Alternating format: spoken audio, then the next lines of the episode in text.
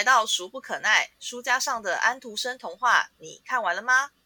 严格说来，汉斯·克里斯汀·安徒生这名丹麦作家既诗人，他最初是从写给成年人的作品发迹，从诗、小说、剧本到游记，其中也有不少的名篇。但是他对丹麦文学，也是对世界文学最大的贡献，却是童话故事。安徒生从一八三五年三十岁那年开始创作童话。之后花费了四十载的光阴，为孩子撰写出一百六十多篇作品，包括《冰雪女王》《美人鱼》《拇指姑娘》《卖火柴的小女孩》《丑小鸭》还有《国王的新衣》等知名故事，并被翻译超过一百五十种语言。以简朴的叙事风格，展现出充满丰富想象力与浓厚情感的哲理，不仅深受儿童与成人的欢迎，更深刻地影响了后世，激发大量的电影、舞台剧。芭蕾舞剧以及动画创作。大家好，我是丁，我是瑞。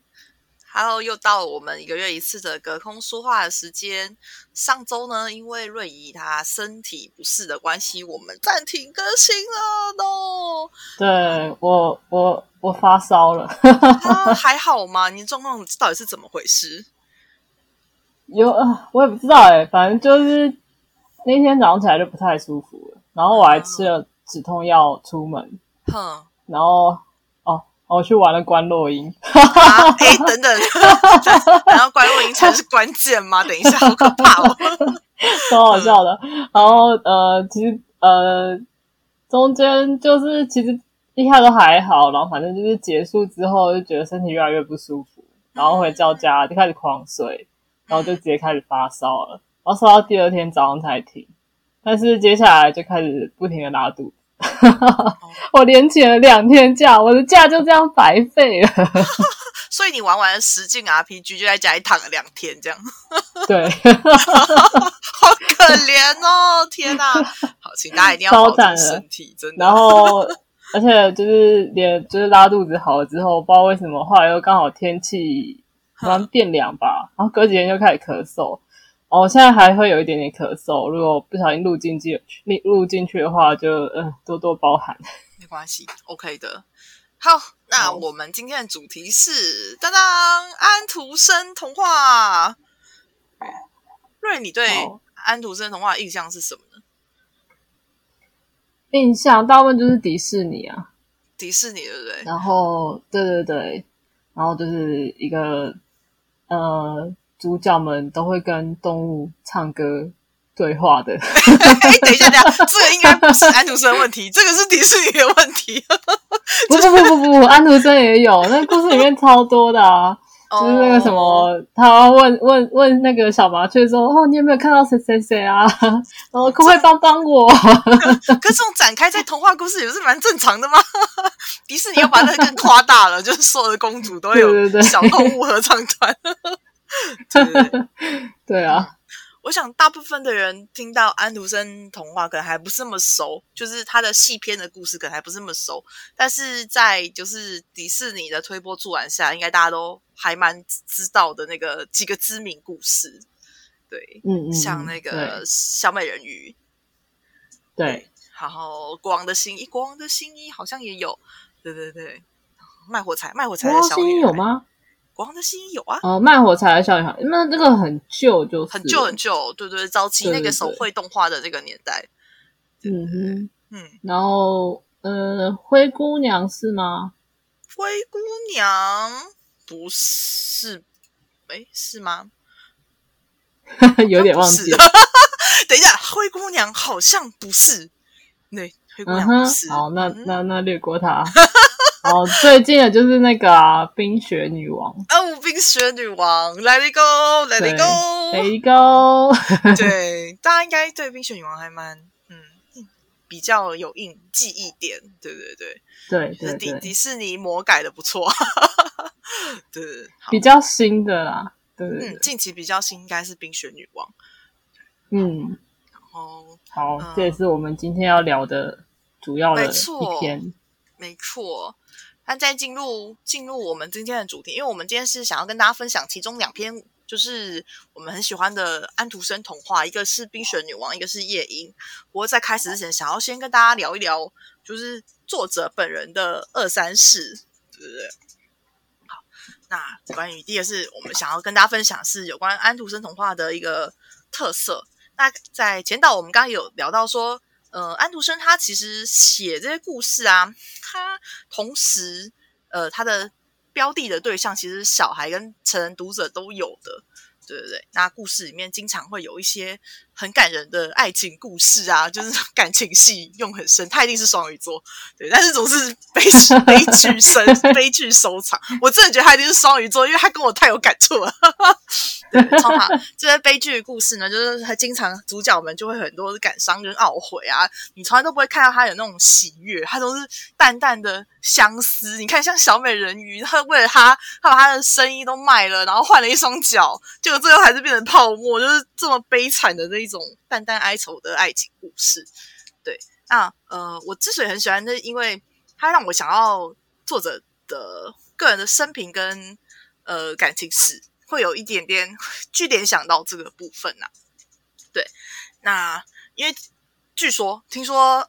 安徒生虽然写了这么多浪漫的童话故事，但他本人是终身未婚，然后还有一点社恐，就是呃有点无法跟女性交往的太久，然后听说也很穷，而且还是丑男，就是一个，所以他都要跟小动物对话吗？就是一个超级悲剧的男作家，对，但是但是这是真的吗？因为我后来去查资料，才发现说原来他不是。就是没有他自己本人说的那样哎，他就他自己的书信上面，他都会说他是什么又穷又丑，不会有人要嫁他什么的。但据说好像不是哦。对，那可以跟大家做个简单的科普，小小的介绍一下这样。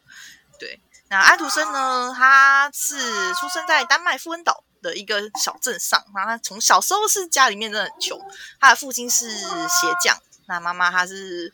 帮人家洗衣服的。那十一岁的时候，爸爸过世了，所以他们家的生活非常的困顿。然后我就说他已经是双鱼座，因为如果我们家生活就是家道中落很困顿，然后我一定不会想说我要去做艺术家或是什么。但是呢，安徒生 他就超梦幻，他他就说十四岁那年，他就跟他妈说我要去做艺术家，我要离开哥本哈根，我要去做一个职业歌手，他就离开了。可是搞不好他觉得职业歌手很好赚啊，才赚钱是吗？可是我觉得太不切实际了吧。好，也许也许那个时候的时代背景是你当一个职业歌手或是舞者舞者表演家会很很赚钱，对。那呃，听说因为他声音很好听，对对对，不知道，反正因为他声音很好听嘛，一个可爱的天使少年，所以他有赞助者，对对对对，他的赞助商们就是还蛮 还蛮喜欢他的，就让他去加入了那个呃丹麦皇家的合唱团，丹麦皇家剧院合唱团。可是十四岁的少年，他很快就历经了变声期，所以他又失业了。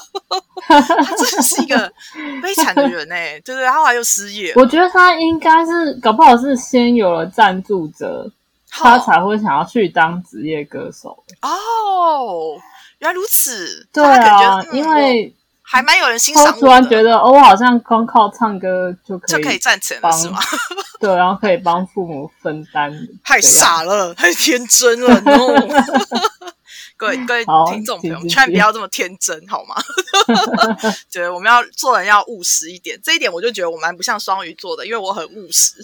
好，那呃，当他的歌手梦想破灭之后啊，就是他还有第二次的机会。我说他的环境是人生机遇真的是蛮不错的，就是有有人建议他说，你如果没办法唱歌，不如你来做我们舞蹈学徒好了，你可以加入我们的芭蕾舞团。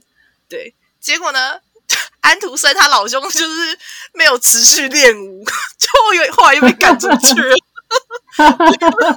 我这说这两个其实差很多耶。哦，你说从唱歌变成跳舞是不是？对啊，而且他原本唱歌是合唱团，是。不太需要肢体动作的那一种，你要跳跨到跳舞，其实差蛮多的。但是你看，你我说你如果是职业歌手或是表演家的话，应该这两点都要涉略吧？以前的合唱团都是在芭蕾舞都是要一起的，不是吗？就像歌剧魅影那样。Christine 不是一开始应该不是后面？后面你合唱团归合唱团，可是表演者是不一样的啊。真的吗？但是你看像歌剧魅影啊 Christine 那样子，不就是从背景伴舞的跑去唱歌吗？可是他是一开始就唱那个、诶，他是唱舞台剧，他只是配角，但他不是合唱团。哦，这很难说。我而且你看他十四岁参加合唱团，一定是那种什么圣歌小合唱团啊，或什么什么的，就站在那边啊，可也可爱爱的。也不见得吧。嗯 好啦，你不要再研究作家作家年轻时小正太时期是什么样子。好，对对对对对，好，OK OK，反正重点就是他，大家先知道说好，他在歌歌手事业失败，好，舞蹈家事业也失败，还没有练舞，他后来最后就是都白忙一场。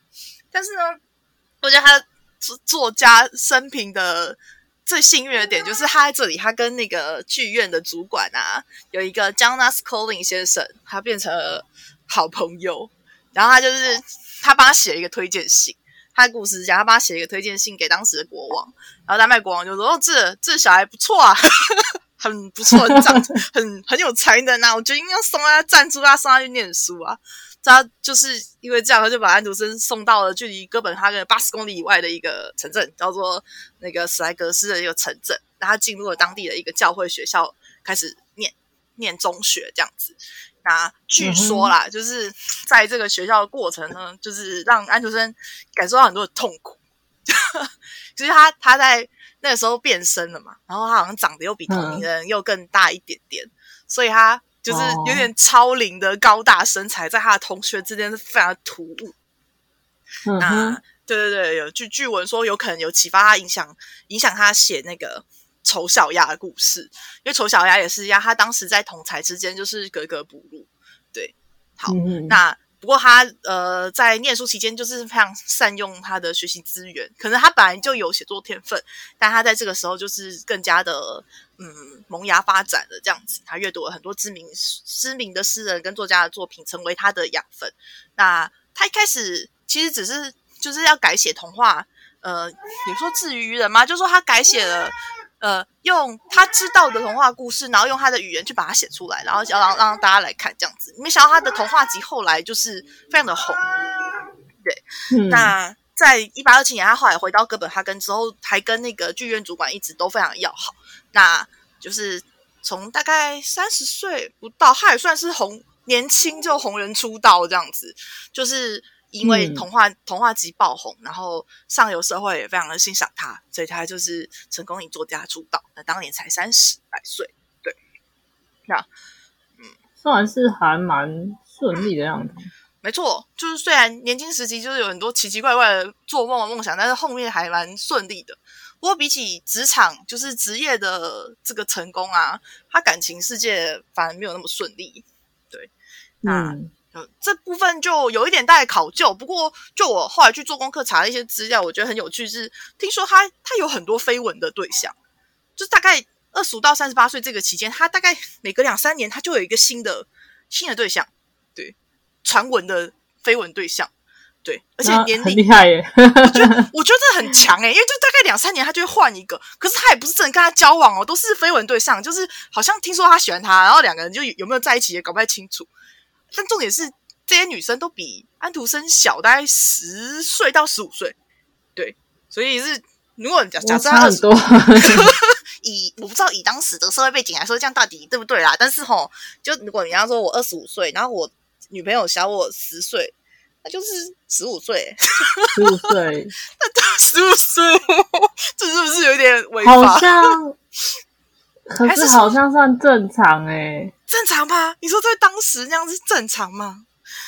欸。天哪因为我不太确定他的那个是几年，但是像我记得那个，嗯，那个那个叫什么？上那个爱情悲剧的那那个叫什么？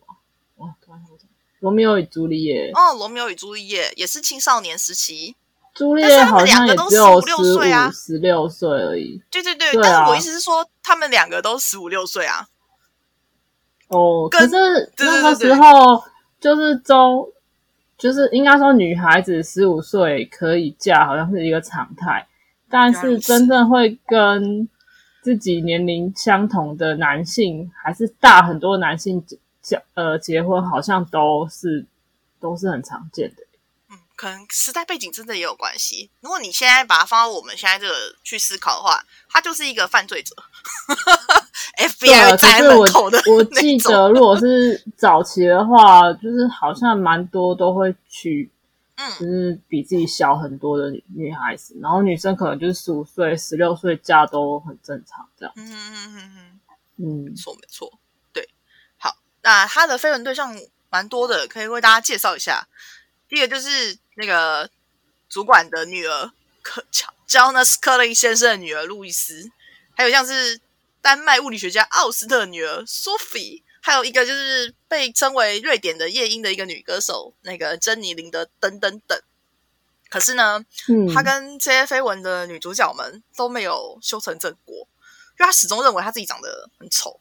然后我我很丑，可是我很温柔。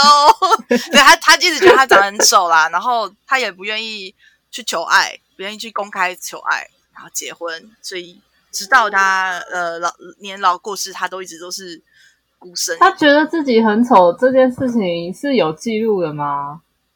他好像有写过信，他在书信记录里面有有提过，他觉得他本人非常的丑，那又很穷，没有钱，没有一个女性会愿意嫁给这样的对象。他的自述，对，但是但是本人的自述跟旁边的朋友们就是对他的评语好像有点不太一样，对，因为有他有一个画家朋友就是。克斯汀恩·萨特曼先生，他在回忆里面曾经有提过说，其实安徒生长他有一副令人印象深刻、漂亮的外表。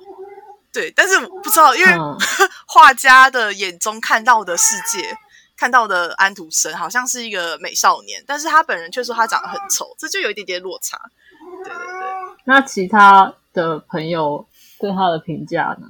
应该还不错，因为他真的是一直进出上流上流社会。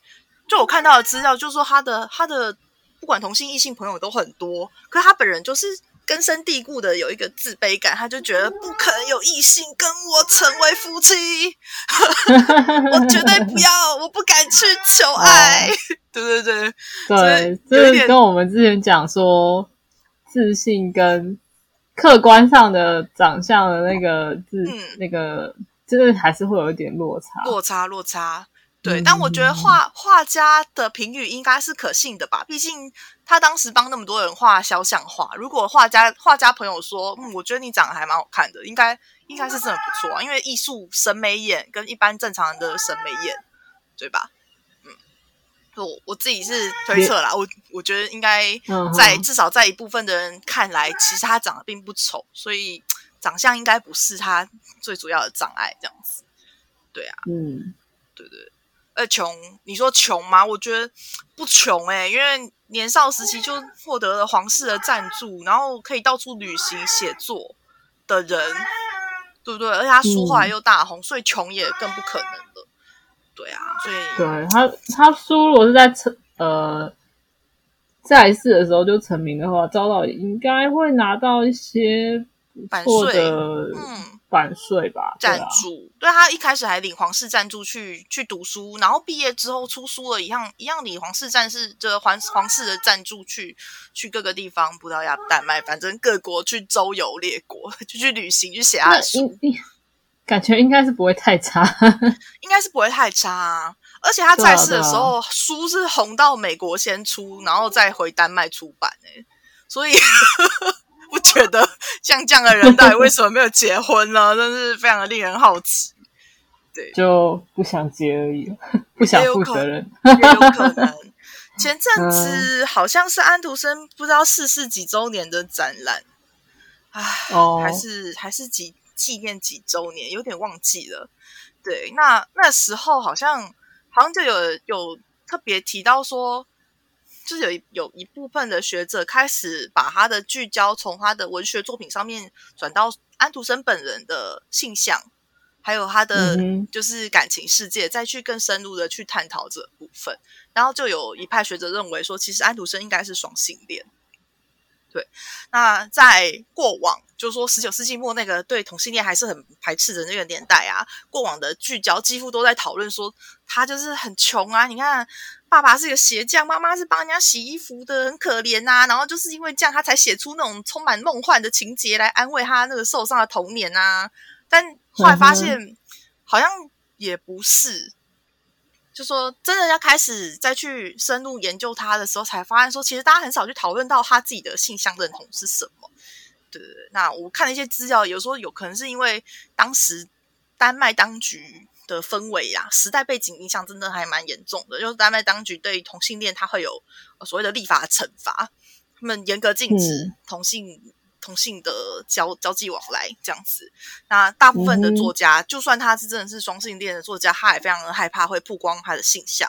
对，所以像安徒生，他跟他的同性密友之间的书信啊，他死后通通都交给那个乔纳斯的儿子，那个爱德华科林先生，对他交给爱德华去保管。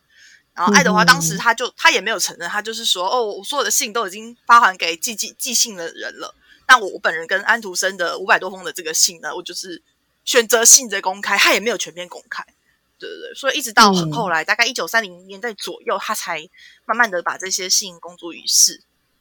对，可是其实他跟柯林家的交情真的很都很好哎。就，你看他爸爸跟爸爸是，对啊，爸爸忘年交，爸爸写推，对对，推荐信，推荐信，然后跟他女儿暧昧。交往。绯闻，绯闻，然后所有的信都交给他儿子。对，对，所以他跟柯林一家真的是关系非常密切。对，对啊，也也多亏有剧院主管，我觉得真的是会演示英雄。哎，他如果把他当成一个就是 变身就不要他的话，就把他赶出去剧院，可能大家后来也不会看到安徒生，因为他可能就饿死在街上。对，嗯 他看出了这个小孩有才能。对，然后他的一双儿女也跟他就是好朋友这样子，对对对，对啊。不过，嗯，比较可惜的是，因为那些信件他都已经发还回去了，所以我们可能也没办法看到更深入的东西。就是当事人可能也销毁或什么，就是不敢公开的，也是还蛮多的这样。嗯哼，嗯，好。然后，嗯，我只是突然想到，我其实对安徒生。的嗯，会他对他产生这么大兴趣，我一定要感谢一下那个 Fate C C C 这个作品。对，虽然跟延伸阅读有点没关系啊，就是 也可以提一下。如果大家有在玩那个 Fate 系列的手游啊，或者是之前是出是呃出在 P S P，或者是现在在 P C 版本上面也都有，就是 Fate C C C 的这个系列是安徒生这个角色第一次登场。那嗯，须奈蘑菇他在做 Fate 这个系列的时候呢？嗯，就帮大家简单介绍一下，他就是会利用一些伟人的背景故事，去把它做成塑造成一个英灵的角色，让他在现实里面登场。对，那呃，大家应该不知道，我 我是子安五人的狂粉，我从学生时期就超喜欢子安五人，对不对？朋友们可能知道，像瑞怡一定知道，就每天都啊，子安好可爱，像这样子，没错，对，没错，没错，在学生时期的时候，经常听一些广播剧什么的。那呃，声优子安五人，他当时有接接演，就是抱歉，等我一下。哦，好，猫在没关系。我想，我想大家应该还蛮喜欢猫狂叫。来来来，ASM 啊。对，Sorry，我先把它送出去了。可以的，没事的。好，继续。好，继续。哦，说啊，那时候子安五人接演了安徒生的这个角色，然后他在里面就是。把他的还原成一个超级无敌毒舌小正太，因为他说第一点他是童真，他终身未婚嘛，也没有跟女性来往，所以他就把它设定成恐女毒舌的小正太，我觉得超可爱的。尤其 子安那个有点粗粗的那个声音，就是成人嗓音配上童颜小正太，然后那个反差实在是非常有趣，所以。我是从那个时候才真的觉得，哇，就是安徒生原来是一个这么悲剧的人哦。因为他在那个故事叙述里面，就是一直讲说什么，呃，就是有点嘲讽他自己啊，就说反正就是 童童真男，忍不住想笑。这确实也是啊，因为终身未婚嘛，说童真，然后病弱什么的，就是对，我觉得很很终身未婚，不见得是童真啊。哎，哎，所以也是哦。难道他难道他在某个时候已经失去了纯真吗？这个我们就不知道了。对，生活超乱的 也不一定，也不一定，也不一定，因为他听说两边都可以嘛。等一下啦，而且他有这么多暧昧对象，哎，谁知道？可是可是这个应该不能算是暧昧对象吗？就说传出绯闻，听说喜欢的人有好多女孩子，他都喜欢，可是他都没有进一步进一步的。对他可能会写写情书，写什么的？据说还有情书被退的。就是很可怜，就是他写写情书，然后对方根本没办法接受，把它退回去，这样就是一个可怜。所以也不是无往不利的那一种，也不是无往不利的，他不是情圣类型，对对对，他都是走那种没有结果，然后暗恋很久的那一种。对啊，不然你你看，我有一个赏识我的柯林家的爸爸，他女儿跟我那么近。他儿子跟我是好朋友，我还不手到擒来吗？我怎么可能？我怎么可能在外面？你懂我意思吗？但是，但是他没有哎，那，也不一定啊，搞不就没看上眼？什么？互相没有看上眼啊？我不知道。如果有一个就是长相还 OK，然后也蛮有钱的作家，我应该会看上眼的啦。自己讲。可是搞不好柯林家是本来就很有钱的上流阶级啊。这么说来，要当上皇家剧院的院长，可能也要有一点背景跟钱财，对吧？对啊，对啊，或是人脉，他搞不好也看过很多人，就是。很多有才华的人对他来说可能没有到这么特别。哈，社会好现实哦，社会怎么那么现实，泪流满面。然后他就是一个属于眼眼界会比较广的阶级啊。他可能帅哥也看的蛮多的，因为剧院一定很多帅哥啊，好羡慕 啊。好的，好的，那我们来进入我们下一个环节。对，好好。那我们今天呃准备了两篇。故事第一个就是大家最有印象的那个《冰雪女王》，近期比较新的作品的翻翻拍里面也有她的这个《Let It Go》的这个故事。对对对，呃，讲一下它原版故事的大概流程好了。好啊，OK，那我想一下，《冰雪女王》它是一八四四年在新童话当中首次出版。对那故事呢，围绕着女主角吉尔达跟她的朋友，虽然虽然叙述上是朋友，但我私心觉得是男朋友 的凯先生。呃，我看的版本，哎，凯吗？我我的我看的版本是他们是青梅竹马是青梅竹马，就是朋友。对对对，从小一起长大的青梅竹马。对，嗯哼，嗯，吉尔达跟凯两个就是少年少女所经历的一个冒险故事。对，那这个冒险故事主要围绕着善跟恶之间的斗争开始展开。同时呢，它也是安徒生童话当中篇幅最长、人物最多的一个作品。对，然后我们就来稍微聊一下《冰雪女王》的梗概吧。对，很久很久很久以前，有一个恶魔，有一个恶魔。那有些版本说是冰雪女王。好，这个恶魔呢，他打造了一个魔镜，但那个魔镜呢，会让你看不到好的东西，但是你在看坏的东西特别明显。后来这个镜子打破了，那碎片散落到各个地方，被插到碎片的人啊，突就是个性都突然间大转变，变得又邪恶、冷血无情。这城镇里边呢，有一对青梅竹马吉尔达跟凯，他们的感情非常的好，那就是从一年四季都可以看到他们俩互相到对方在拜访玩耍，都腻在一块。对，那冬天来了，下了一场暴风雪，就在这个暴风雪当中呢，有一片碎片刺入了凯的眼睛。他让凯变成非常冷酷、非常的坏，还变成 bad boy。对，然后这时候呢，冰雪女王就架了雪橇。这是我觉得我那时候看到原作，我觉得很好笑。她架了雪橇就把凯趁机拐走了。对，而且还对，到底为什么？我我啊，不管，先先放在旁边。后来重看有点 shock，就是他变坏这件事情，其实跟冰雪王、冰雪女王没有任何关系。对，通篇虽然叫做。虽然叫做冰雪女王、雪之王女，但是其实跟就是 跟他本人一点关系都没有。我觉得这是很好笑一件事，跟他的跟他的关系性超少，他就是只是一个，嗯，也不能说只是，他就是个诱拐儿童的，对，诱拐儿童的大妈。真的真的就是这样，大家大家听完这整个故事梗概，一定会觉得超傻眼的。为什么这篇叫冰雪女王？对对对。那我们继续往下走。OK，总之呢，他就是亲吻了凯，然后凯就因为一个 kiss，完全忘记了吉尔达存在。我觉得真的是 莫名其妙。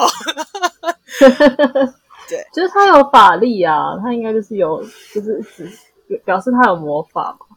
对他有魔法啦，对对对。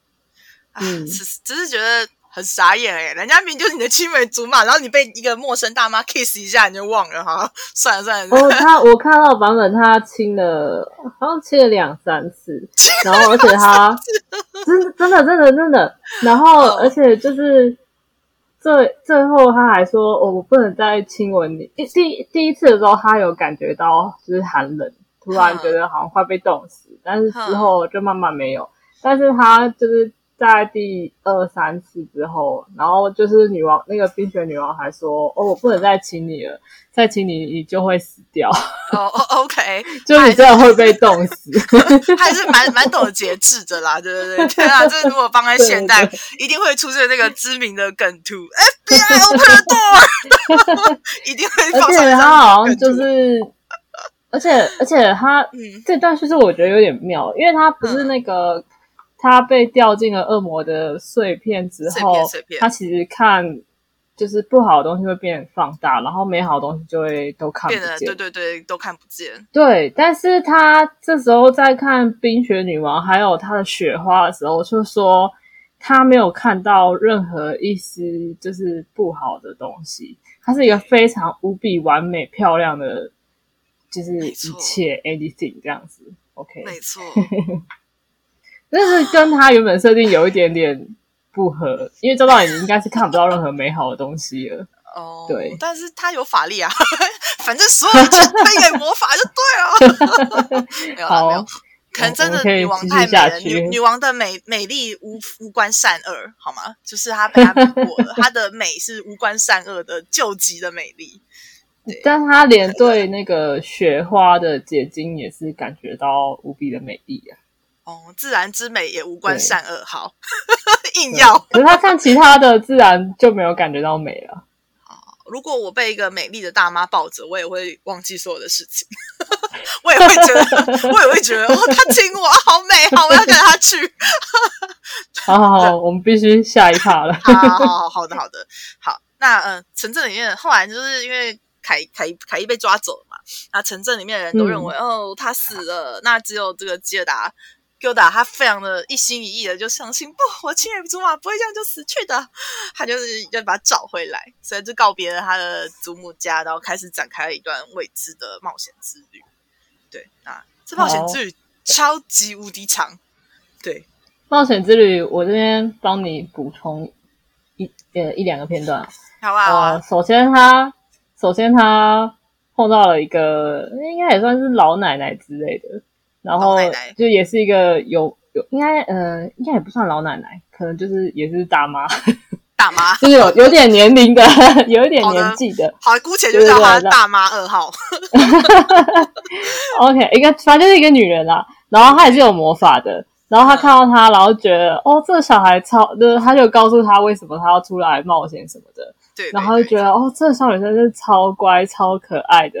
然后我好希望她可以成为我的孙女啊。然后对，然后他就他就把她就是也是施展了魔法，也让她忘记了这件事情，然后把她留在她的花园里。呃，就是花园大妈的那一段，对对对，花园大妈。然后也是在她的花园大概待了大概有一两个季节，傻眼。然后后来是因为。他突然在那个那个，嗯，好，就是老奶奶好了，就在那个老奶奶的那个帽子上看到他忘记把它变消失的玫瑰花，然后因为他跟凯有一段玫瑰花的呃美好的回忆，所以就因为那一那一顶帽子上的玫瑰花，所以他就想起来这一切，然后他就偷偷的就是溜走，又是玫瑰花。可恶！没错，玫瑰花，而且然后然后对，玫瑰花在国外应该就是一个爱情的象征，爱情爱情的象征。但这也是一个就是诱拐小孩的，没错，这个大妈二号，他他喜欢的是女生，女生对。对，他喜欢小然后呢，啊，而且他中间很好笑是，他回回忆起这件事情以后，他就跑去问那些那个园园子里面的花朵们，然后每个花再有五六朵花，然后都。都更没有在理他，就是在讲自己的故事。然后我知 呀，不不不，他都讲一些很可怕的故事，好不好？然后都都可以发展成另外一个童话的小故事这样子。然后而且都都蛮恐怖的，我觉得大概有四五篇。然后呃，接下来他逃出去以后，他又还碰到了呃另外一对王子跟公主，因为他一开始。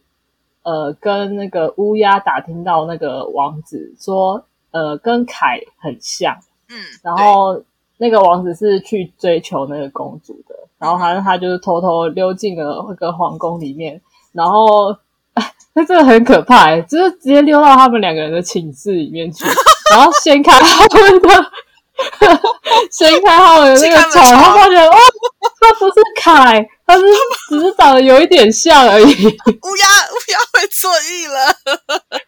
对，超超可怕，我觉得这有点可怕。然后好笑，然后欢乐。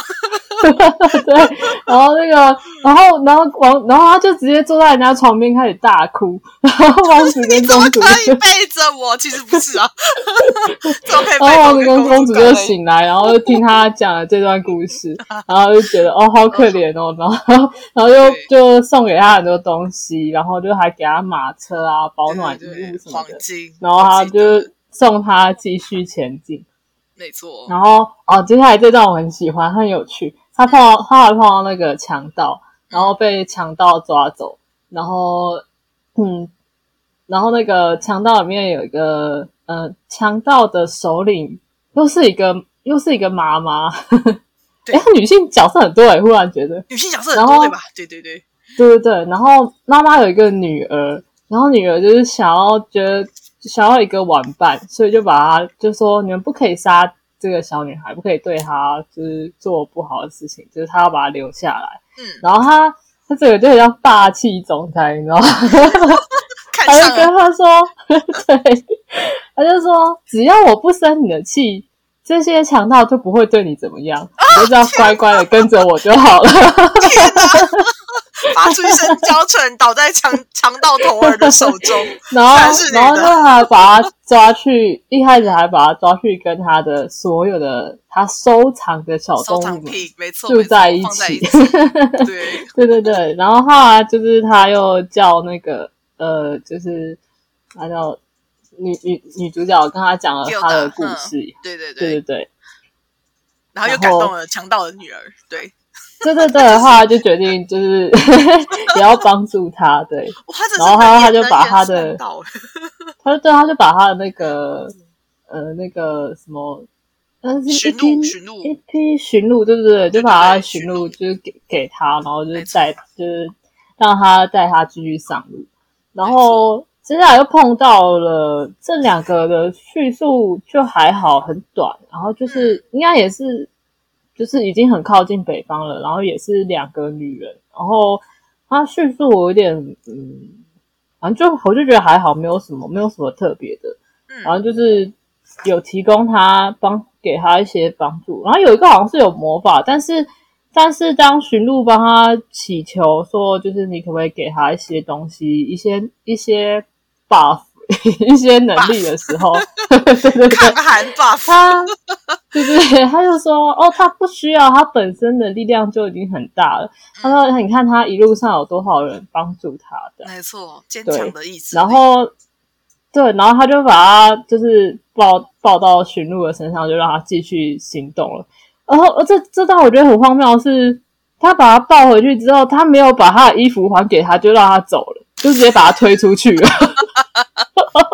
因为他特别写这个，我就觉得很好笑。然后跑出去以后，那个 Gilda 还说：“哦，我忘记带靴子跟手套了，好冷哦。”觉得对，太好笑了吧？他突然间变正常了，他整个旅程到现在 这个反应是最正常的。不，我觉得很好笑是，就你好歹帮他把衣服穿回去吧，你就把他衣服什么啊？因为他好像说他的房子很很暖和，所以他必须把他的衣服都脱下来。结果脱下来以后，之后他把他推出去，竟然没有把那些东西还给他。哦，你不止没有把能力给他，还把东西偷走，是怎么回事？莫名其妙，这两个到底在干嘛的？OK，对，反正很好笑。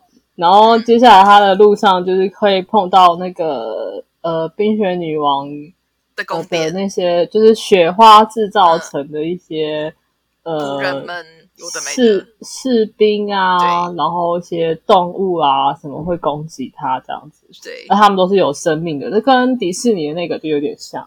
对。嗯然后嗯雪宝，然后，然后这一段就很，嗯，我觉得蛮基督教意味，就是他小 Gilda 就一直念的那个祈祷文，然后祈祷文就变成，就是冒出了很多的小天使，帮他帮他阻，帮他阻挡的那些兵团，对对对，他突好像突然有魔法一样，他就，帮他阻挡了那些兵团们，然后就是帮，就是对，然后就把他送，把他送到了宫殿前面。顺利的来到了城堡当中。对对对，对，然后接下来换你继续吧。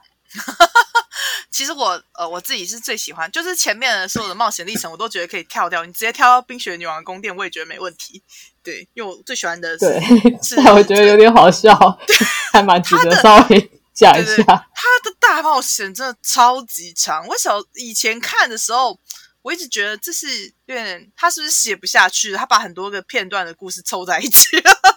我之前之前他觉得他没有变得很没有重点的插故事，而且每一段其实都可以成为另外一个小独立的故事。独立的小故事，所以我觉得他他有点很很适合去写连续剧。可能他在尝试一种新的写法。真的你，你把你把通篇分开来看，分成小段落去看，也是没有问题的。对啊，对啊，没错，没错。好继续继续往下爬到。冰雪女王宫殿之后呢，我们的女王大妈正在跟凯玩拼字游戏，然后 我觉得真是好可爱。你为什么要把一个小正太关在你的家里，然后跟他玩拼字游戏呢？真是不懂啊，对，超荒谬的。就 超荒谬！就是你是太无聊，是不是？总之呢，他就说：“哦，凯，你只要能够拼出‘永恒’这个字眼呢，我就把你就是放你离开，回到你的家乡。”但是呢，因为凯他不是眼睛被插了一个碎片，所以他变成 bad boy 吗？这 bad boy 的内心就是心肠就是非常坏又很冰冷，所以他没有办法拼出，没有办法承诺永恒两个字，他拼不出来。结果就在这个时候 g i l d a 终于排除万难，辛辛苦苦的来到了他的现场。然后呢，真的很神奇的一件事情，就是说，怎么会他突然间驾到，然后他就用爱融化了他的那个 bad boy 的心，他就突然间正，他是我记得是眼泪，他是抱着他哭还是什么的，对对对对对对，他就是抱着他哭，对然后眼泪滴在他的胸膛上。胸膛上是的，然后 bad boy 那个冰冷的心就被他融化了，天哪！然后这是非常奇幻的一个展开。对于成年人再去读这个故事的时候，我只觉得 what the fuck。对，总之他们对终于再次团聚了。对，恭喜然后恭喜！我要补充，从头到尾他都没有跟冰雪女王直接冲突。对，从头到尾都没有，完全不需要。对就说这没错这个角这篇通篇故事之所以就是叫冰雪女王，到底是为何？我们刚刚前面为什么就是 历经了这么多？对啊，他的戏份超级少的、超啊。级少，超级少。嗯，我个人在读的时候，我觉得它其实是一个，嗯、讲述小孩长大过程的故事。这样讲会不会有点，嗯、太太勉强，硬要赋予它教条式的意义？可是也没有，因为我觉得，我这觉得真的就是讲，就说，嗯，你小小时候两小无猜玩在一起的时候，然后突然间凯就是到了青春期嘛，尴尬的时候，突然间变坏了。嗯，其实其实是害羞、尴尬之类的，对对对。然后然后女主角的这份心呢，你看她她坚持了好几个春秋，也没有好几个春秋，就是好几个季节，一路这样子下来，直到最后，那男主角才发现啊，旧爱还是最美。终于他变成熟了，你看，就是我真的觉得超像啊，就是一个世纪呃两人之间的感情线在世纪当中慢慢发展，最后就是在一块的故事。对对对，有可能就是突然中间被坏女人骗走了。没错没错，所以 冰雪女王其实它是一个象征性的意义，它不一定，对对，它就是也许是她不一定真的很坏，就是她突然对别的女人有兴趣了什么之类的。对，或是某一个吸引她注意力的东西。对啊，但他你看她整个过程，她真的都没有跟冰雪女王有正面的交锋。对，好，不过重点是，对，然后有交集的其实就是只有凯而已啊。嗯，是凯。对，对啊，对啊。这点在迪士尼的改编版本，我就觉得做的很好了，因为他他把冰雪女王改成姐妹，对吧？对，嗯，他是他改超大的，就是完全不一样，改超大。大家听完我们讲原作，一定想说这是啥？这跟我看的《冰雪女王》完全不一样。对对，不要怀疑，真的完全不一样。那时候看的时候，觉得天啊，这也差太多了。但我还还蛮喜欢的，就是其实呃原作版的也很有趣，然后迪士尼版的也蛮蛮可爱的。尤其迪士尼版演的最好的就是，其实冰雪女王她不需要伴侣，她就是她一个人也可以过得很好。对，女王是不需要伴侣，对她不需要结婚。妹妹一直想嫁的时候，她就是人眼人眼看着她冷笑。哦，那个 silly boy。他也不见得是真的没有想要嫁，而是他就是反正没有碰到适合的人，就是自己一个人宁缺毋滥。反正而且对啊，对啊，对，而且也没有必要。对，对啊，他跟其他迪士尼公主真的很不同，因为他我觉得他没有那种嗯过去的那种公主柔弱的那种形象。对对对对，对对对对对，他不是一定要等着等着其他人来拯救的类型，我还蛮喜欢的。反正重点，大家知道冰雪女王一个人也可以过得很好，就对了啦。对，就是一个喜欢拐人的大妈而已啦。好，第二则故事